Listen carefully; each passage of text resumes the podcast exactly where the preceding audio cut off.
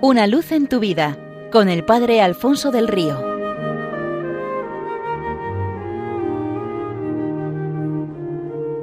Un cordial saludo para todos los oyentes de Radio María desde el Seminario Diocesano de Getafe. Cuentan que en los orígenes del mundo las plantas eran todas nuevas e intentaban comprender para qué servirían hojas, flores y frutos. Eran distintas pero cada una tenía su encanto, desde las tímidas violetas hasta los manzanos llenos de fruto. Solo una pequeña planta estaba silenciosa en un rincón como niño al que nadie invita a jugar. Su tronco era rugoso, retorcido y grisáceo, sus hojas eran simplonas pero elegantes, especialmente en otoño cuando se vestían de naranja.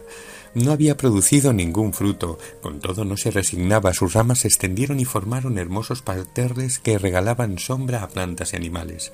Y así una familia de pelícanos dejó el abrasador acantilado y se trasladó a vivir al fresco claro sombreado por la vid que los acogió maternalmente en el abrazo de sus sarmientos. Allí nacieron dos robustas crías siempre hambrientas. El pelícano se zambullía frecuentemente desafiando olas y rocas para pescar algo con que llenar los picos siempre abiertos y chillones de las crías. Llegó un crudo invierno y el pelícano se vio en graves dificultades. Vientos y borrascas hacían imposible el vuelo. En un intento una ráfaga de viento le lanzó contra los peñascos del acantilado, le rompió un ala y le incapacitó para volar. Volvió como pudo al nido y se acurrucó sobre los polluelos. Las crías gritaban su hambre. Desconsolado por su sufrimiento, el pelícano siguió su instinto, clavó su pico en su propio pecho, ofreció así su sangre y su carne como bebida y alimento a las crías. De esta manera pudo sacarlas adelante hasta que aquello le costó la vida. La vi se conmovió ante semejante escena. Unas gotas de sangre del heroico pelícano habían teñido los sarmientos como perlas rojas. Al atardecer un pájaro conmovido al ver la tristeza de la vid se posó en ella y entonó un hermoso cántico para confortarla. El trino fue tan delicado que la planta sintió gran consuelo y sus lágrimas fueron de agradecimiento. Al amanecer el sol la envolvió con especial dulzura entre rayos tenues y templados, y entonces, como por arte de magia, la vid sintió correr por sus sarmientos una especie de savia nueva. Las gotas de sangre del pelícano, hermosas como rubíes, comenzaron a transformarse en pequeños frutos, los primeros granos de uva de la historia. Un viento suave sopló y los unió en racimos. El sol los hizo madurar. Las crías de pelícano los probaron, descubrieron que eran buenos y comieron hasta saciarse.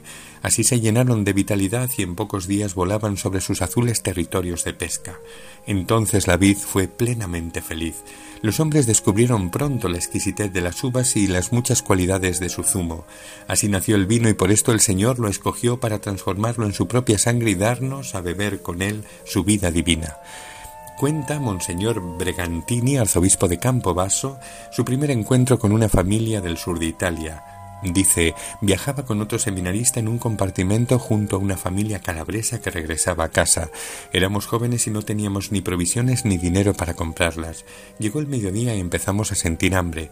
La familia abrió un bolso y sacó todo tipo de cosas, embutidos, queso, pan, dulces. El olor de la comida acrecentaba el hambre, pero por educación mirábamos por la ventanilla para disimular. La madre, intuyendo nuestra hambre, nos preparó un tremendo bocadillo y nos lo ofreció antes de preparar nada para su marido e hijos, y además lo hizo con una palabra típica de su tierra que nunca antes había oído, favorite, que significa algo así como beneficiaos, aprovechad me pareció bellísima, sagrada, eucarística, y no volví a acordarme de ella hasta que años después, siendo obispo de Locri, una diócesis del sur, supervisé la restauración de la iglesia de un pequeño pueblo. Los arquitectos habían respetado su antigua impronta y el curioso sagrado, sagrario, con forma de horno de pan blanco redondo y con una pequeña puerta rodeada por una vid cargada de uvas. Sobre ella había habido una inscripción que se había borrado. Les pregunté qué iban a poner, pan de vida. No, esa es una catedralicia, dijeron. Entonces, beneficiaos, me respondieron. ¿Beneficiaos en la puerta del sagrario? Y ellos me explicaron que de haber sido calabres, la palabra que habría empleado Jesucristo en la institución eucarística habría sido beneficiaos en lugar de tomad y comed.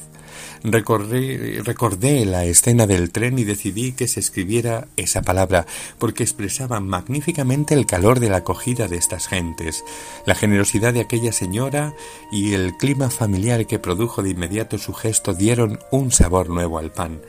Beneficiémonos de Cristo alimentándonos de su cuerpo y de su sangre en la Eucaristía para ser también nosotros alimento para el mundo. Seamos de Cristo sola, entera y eternamente de Él.